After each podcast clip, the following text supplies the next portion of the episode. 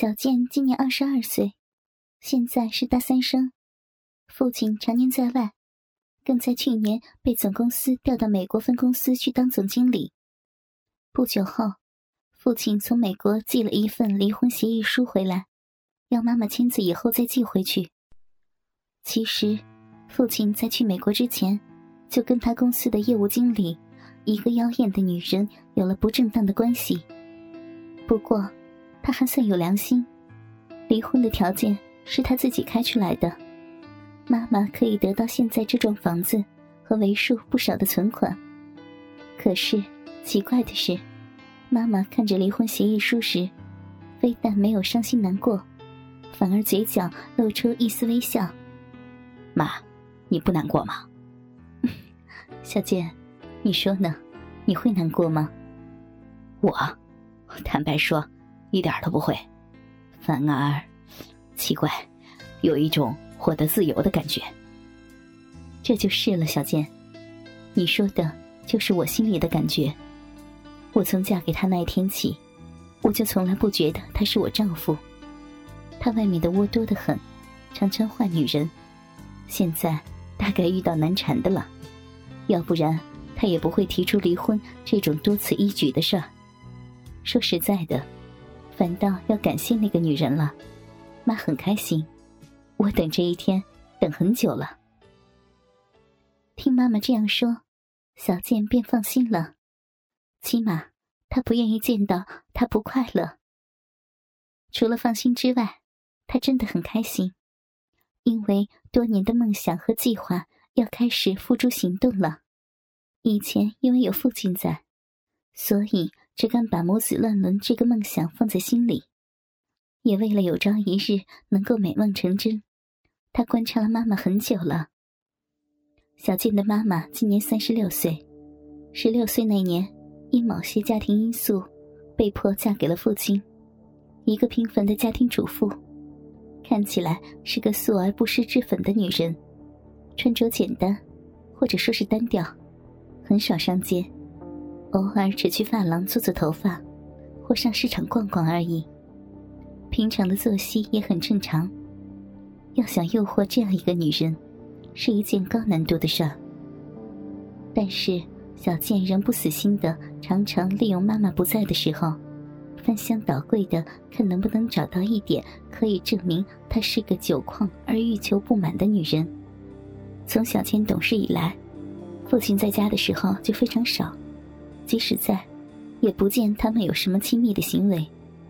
只记得有一次，父亲在半夜突然大声嚷嚷起来：“跟死人一样，滚到客房去，别来烦我。”从此以后，父母就分房而睡了。小健可以肯定，妈妈从他懂事以来就没有过过真正的性生活了。这对小健的计划来说是个有利的条件。但同时也是个不利的条件，因为如果妈妈真的是像个使女一样，没什么性欲，那么小健要诱惑她的计划就注定要失败的。所以他必须从一些蛛丝马迹中去找出妈妈是个酒矿怨妇的证据，才能展开他的行动。刚开始的时候，小健真的有些失望。因为从妈妈的衣柜衣服来看，一件件都仿佛是制服一样，单调而保守。内衣裤也都是那种高腰高的不像三角裤的那种样式。他的房间，小健几乎都翻遍了，就只有如此。唯一值得一提和支持他继续对母亲产生性幻想的理由，就是妈妈的身材是一流的，虽然不施脂粉，但是。却能看出她素净的美丽。就在父母离婚约三个月后，小健几乎快忍不住想用强硬的手段来达到目的。但是就在这时候，有了突破性的发现。那天从学校回来，妈妈正在房里换衣服，准备洗澡。小健照惯例的从门缝里偷偷的看了一下，看见妈妈褪下那套古板的连衣裙。下面穿的仍然是一成不变的束裤。正当他要把视线移开的时候，突然发现一个不一样的地方，就是在妈妈用束裤包裹的浑圆屁股上，他看到了一个线条，一个三角裤的线条，在妈妈的束裤底下另有玄机。于是，他继续躲在门外看下去，看见他吃力的把那件束裤包下之后。底下果然还有一件极为窄小的性感三角裤，黑色的蕾丝花边，窄小的从后面看，只包住了半边臀沟，大半的臀沟都露了出来。然后他打开衣柜摸索了一下，拿出了一些东西。小健没看清是什么，因为妈妈似乎很习惯的马上用衣服包了起来。小健终于有所发现。只是奇怪，妈妈的衣柜他已经翻遍了，怎么从来没有发现这些？莫非衣柜里另有找不到的地方？等妈妈进了浴室之后，他迫不及待的进入她的房间，打开衣柜，再仔细搜寻，果然发现衣柜的底层夹板是活动的。平常因为上面叠着一堆衣物，所以都没有发现。小倩马上掀开那片甲板，一看之后，眼睛亮了起来，就好像发现了宝藏。里面有四五件不同于平常他穿的那种样式的三角裤，不多，但是都很性感。小倩认为，他会把这种性感内裤装在束裤里面，其实是一种欲求的表现，但是却又极力的在压抑着。也许这是他这辈子最大的一个秘密了吧。有了这个重大发现之后，小健那原本要改变方式的计划，又重新有了新的布局。而且他越来越觉得，要诱惑妈妈，让妈妈主动的来勾引他，是相当简单的事儿。但是有几个重要关键要一一的突破，最主要的。还是母子关系那道禁忌的心房。小健的计划从妈妈洗完澡出来以后就开始了。晚上没事儿，妈妈照例拧开电视，看看无聊的节目。小健则利用这个机会，在他的身边坐了下来。妈，哦，什么事儿啊？妈，你有没有想过？想过什么？有没有想过？要再交个男朋友啊？什什么？小健，你别跟妈开玩笑了。妈，我跟你说真的了，你辛苦了半辈子，好不容易现在终于自由了，你大可以放心的去追自己的幸福嘛。哎，妈都一把年纪了，还想这些干什么？妈，什么一把年纪啊？你才三十几岁。正是最成熟美丽的时候，不把握现在，要真等到四五十以后啊，那就更难了。小姐，可是，可是，妈实在没那个心呢。只要你好好的念书，以后能找到个好女孩结婚，妈就心满意足了。再说了，妈又不漂亮，哪像你爸爸公司那个什么经理啊，那么会打扮。哎呦！谁说你不漂亮了？那种女人是靠化妆品在过日子，卸了妆以后啊，绝对没有你一半漂亮。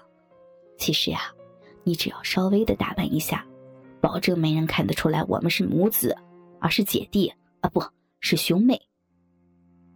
小鬼，什么时候变得这么会说话了？嗯，妈，我是说真的了。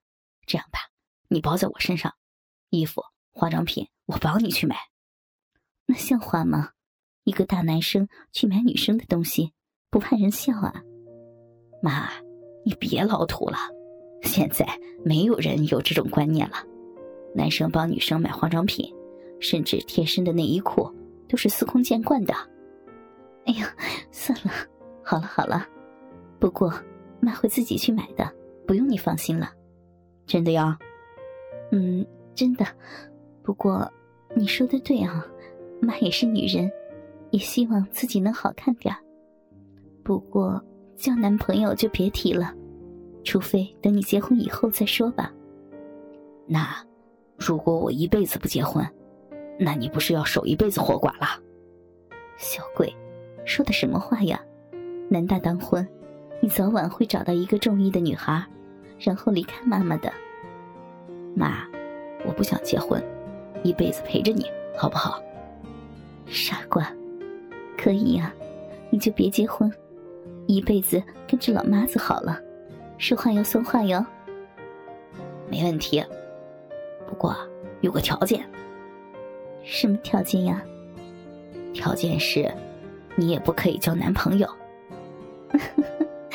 妈本来就没有这个打算，看来你要吃亏喽。老处男要陪老女人过一辈子了。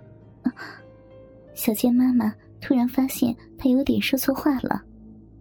谁说我是处男了？我看妈妈你才像个老处女呢。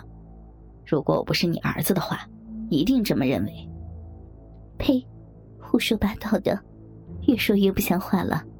你，你说你不是处男了啊？骗我！有女朋友，妈会不知道呀？哎呦，妈，说你老土，你还真老土。你没听过一夜情吗？大家心甘情愿。现在女孩子开放的很呐。啊，那那像什么话呀？小倩，难道你也？哎呀！骗你的啦，没有感情做基础，那种事儿没啥意义，是吧？小健一面用言语安抚他，一面将话题转向禁忌的方面去。真的？那还好，你可别去招惹那些不三不四的女生，不然会吃亏的。是，遵命。我都说不交女朋友了，妈如果不放心的话，你当我的女朋友好了，每天盯着我。我就不会在外面招三惹四的了，你说是不是啊？小鬼，真是越扯越不正经了。妈就是妈，怎么能当你女朋友？那有什么关系啊？等你打扮起来，变得像我妹妹的时候，我们走出去，保证人家会以为我们是一对情侣。好呀，如果真是那样的话，妈就当你女朋友。小倩妈妈顺着他的玩笑跟他闹起来。而小倩却很高兴，妈妈已经开始有些改变了。这一夜，他用言语先打开了妈妈的心结，另一方面，也让他们母子之间的感觉更亲近了。第二天早上起来，妈妈正在厨房做早餐，他便开始了下一步。小健轻轻的走进厨房，偷偷的从妈妈后面猛然亲了一下她的脸颊。妈妈像触电一样的跳了起来。早啊，妈。小健却若无其事的说：“小鬼，你想把妈吓死呀？该上学了还闹，不像样。”哟，昨天才说要当人家女朋友，怎么一下子就变心了？好了啦，不正经，别闹了，赶快把早餐吃吃。哥哥们，倾听网最新地址。请查找 QQ 号二零七七零九零零零七，QQ 名称就是倾听网的最新地址了。